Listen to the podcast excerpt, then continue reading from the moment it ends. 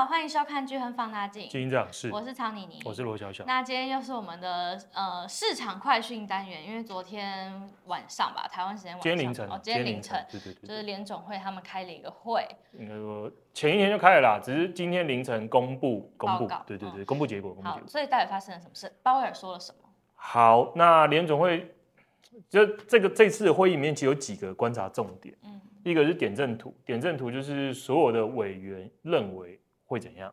他另外，对对对对，那另外一个重点就是那会后的记者会之后，鲍尔讲了什么，就是这样讲。我们先讲第一个，第一个的话，从点阵图来看的话，你会发现原本市场认为啊，就是在矽谷银行倒闭之前，大家认为因为经济数据太强了，所以这一次会议的点阵图会大幅提高。啊，什么是点阵图？点阵图就是每个委员会给出对于今年、明年、后年跟长期的一个利率的。认为他认为的合理水准，嗯，那把每个员每个委员的这个数值点上去，就这样，所以就好多个点了嘛。这样一点一点一点。对，那所以原本大家认为说这一次应该会有非常多的人把今年原本预估的原本自己预估的利率水准大幅提高，可能提高一码两码到三码，这原本市场预期。那可没想到那个西谷银行倒了嘛，然后瑞信又出事，然后第一共和银行看起来好像又摇摇欲坠，所以大家认为说那美国经济可能就即将要衰退。那所以确实在这一次的那个点阵图来看的话，因此没有出现原本期望的大幅上调。大部分委员啊其实都没有太大改变。那如果以对于今年的利率预测来看的话，因为这种东西就是就像测不准原理嘛，越远就越不准。你今年的可能还比较准一些，你今现在要预估明年、后年或长期利率水准，那就是鬼扯，那就是随便乱乱摆的。那对于今年的预估水准的话，就是。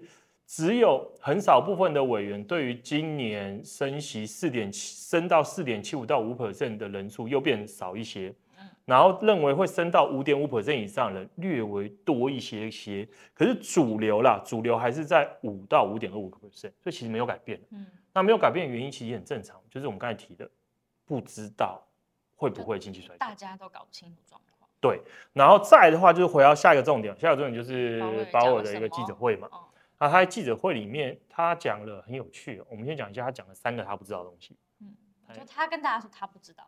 啊，当然有些用语不是我不知道嘛，就是就是可能有很大不确定性嘛，说不是很清楚嘛，或是很难预测。反正直白来讲，就我不知道。嗯，就第一个我不知道会不会经济衰退，或者我不知道什么时候经济衰退。第二个是我不知道失业率要怎么预测。第三个就是我不知道信贷会信贷的条件会会多紧缩，是否会变紧缩。变紧缩会有多紧缩？那多紧缩会不会如何程度的影响整个实体经济？这三个我全都不知道。哎、欸，他不知道的东西有点多，而且有点重要。对，这三点都不是，所以这就回到为什么大部分委员没有修改对于今年的利率看法？大家都不知道，这三个都不知道啊。然后那那判断什么？嗯、可这这也不能怪他们啊，因为连他都不知道，那那大家怎么办？我觉得，我觉得，我觉得大家都有点过分啊。我觉得他。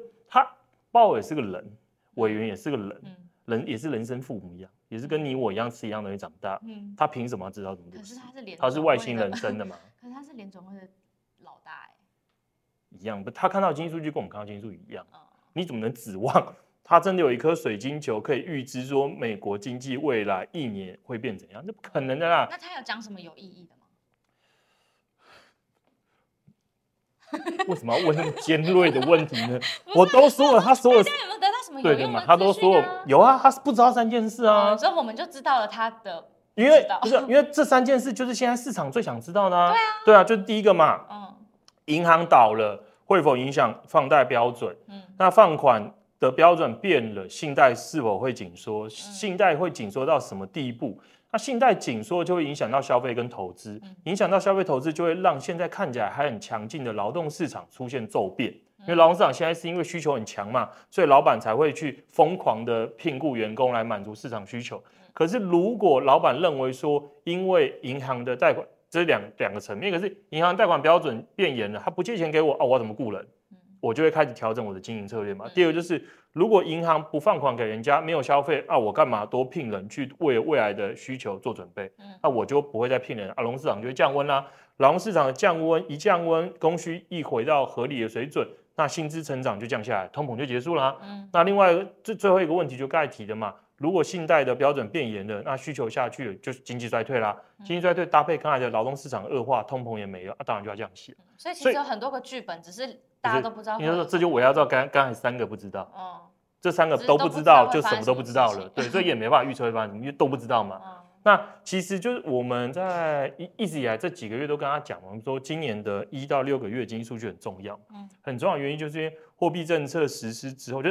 利率调升之后要发挥效果，大概就在今年上半年会逐渐看到成效。所以原本我们也就预期了，今年上半年有机会看到，因为去年的大幅升息而带来的不利影响。嗯，那现在这个不利影响看起来就反映在系股银行啊，还有第一第一共和嘛。所以其实现在才开始慢慢才开始要浮现效果。所以确实联总会现在按兵不动也是合理，因为等了这么久的事情终于发生了，我现在就要开始观察一下。那到底严重程度有多严重嘛？如果危机就停在这样，那大家对银行重拾信心，银行放贷放款标准也没有太紧，然后也没有大幅减少贷款的发放，那经济可能就还是维持比较强劲嘛，它通膨就还是下不来，那我就要进一步进一步一码一码慢慢升下去，对啊。那可是如果他在接下来几个月看到不对劲，那银行的挤兑危机好像有蔓延，或者是蔓延到了某些特定的资产。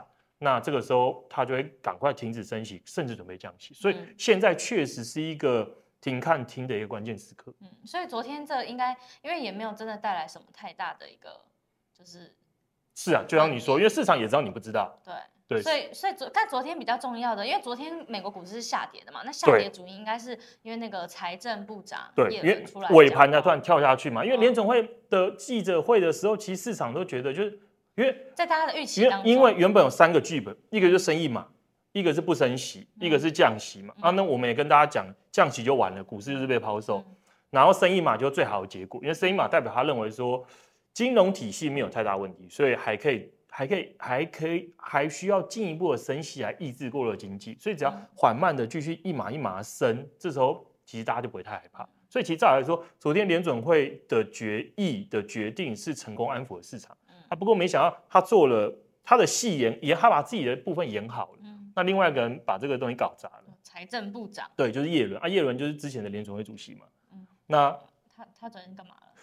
昨天他去，原原本叶伦他在回答记者的时候，他都说，因为大家都说，因为联邦存款的保险的上限是二十五万美元嘛。嗯、啊，因为像矽谷银行事件，所以其实这时候有暂时的，就是针对矽谷银行说，你的那个上限暂时被拿掉。嗯。被拿掉，那。大家都很多中小银行说，可不可以把它扩及到所有人呢、啊？嗯、他说，如果现在所有的银行的存款上限都无上限的话，我们就不会担，我们就不用担心存款外流了嘛。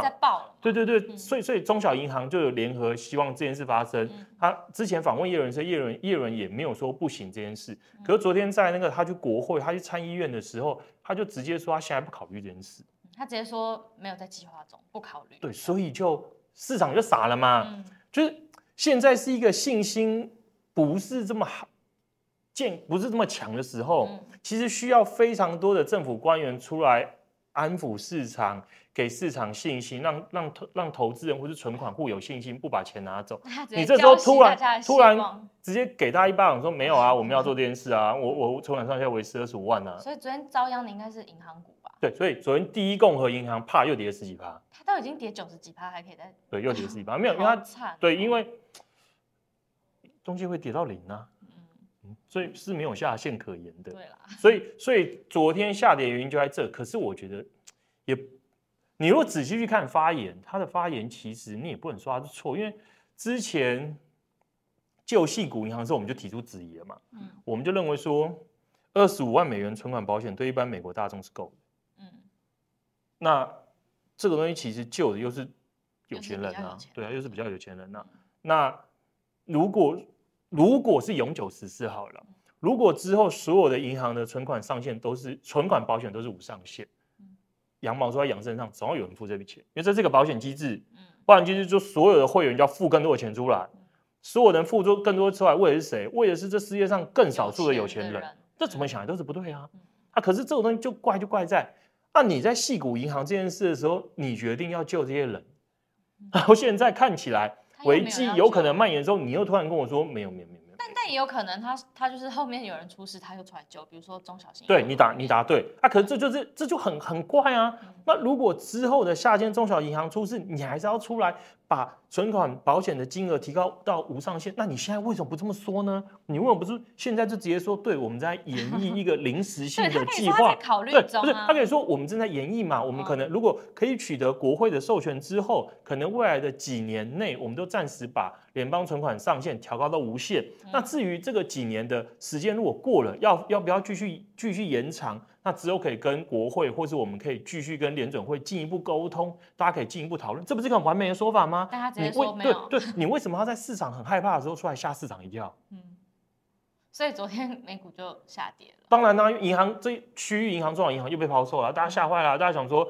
这样那个存款的外流就会更严重嘛？嗯、那刚好那个摩根大通有有有有一篇报告，他就说，呃，从从那个应该是今年以来，还是还是这个银行危机以来，他说大概存款流失五千五百亿，非常惊人啊。嗯、那可是因为昨天联准会是说近期已经观观察到存款稳定的现象，这两个听起来矛盾，对不对？嗯、可这两个都是对的，因为我我的猜测啊，联准会的说法是整体的存款很稳定，就是全美国所有的银行的存款加起来没有大幅流失，没有大幅流失。嗯。可是他没有说 小型银行存款没有持续往大型银行走，往那边流。对，所以就是有时有时。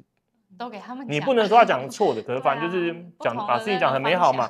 那尤其在叶伦这件事之后，我觉得之后持续观察就是中小型银行啦，因为每个礼拜公布一次啊，嗯，它的存款有没有真的持续在转移到大型银行？嗯、那如果中小型银行，尤其是 First 就是第一共和这件事没踩下刹车，又有其他几间银行，目前其实有啊，其实什么什么 Pacific 就是太平洋那边就都是西岸为主的几间银行，就是跟加州这边比较关。这几家银行如果又连环的进一步的面临大量的存款外流的话，他们就只能被迫持续把目前手上的资产卖掉。嗯，我觉得这样就这样，其实接下来要报的就是这些区域性或是中小型。对，因为这些区域性中小型银行手上持有的东西就有可能会因为大家一起卖掉而出大问题。那、至于他们持有什么啊，为什么会有大问题？建议去看我们的投资文章。嗯，对。那现在投资人应该想说，那该怎么办？我觉得啦，其实就像是包我讲的嘛，嗯啊，就三个不知道，什么都不知道啊。那如果如果在高度不确定性、不知道的情况之下，啊，当然就是很分散资产配置嘛。嗯、啊，我们也一直强调说，在这一段高波动时期，你的资产核心都应该是比较防御效果比较强的，像是投资等级债、美国公债、长天期美国公债这些资产，对啊。那你说那些股票啊，这些风险资产，我不建议你的比重太多了，因为除非你真的很确定。美国就可以运气这么好的走到软着陆的道路，所以现在还是债优于股，而且是优质债，有高品质对，高品质的债是优先。嗯，好，嗯、那今天的市场快讯就到这里，我们下集见，大家拜拜，拜拜。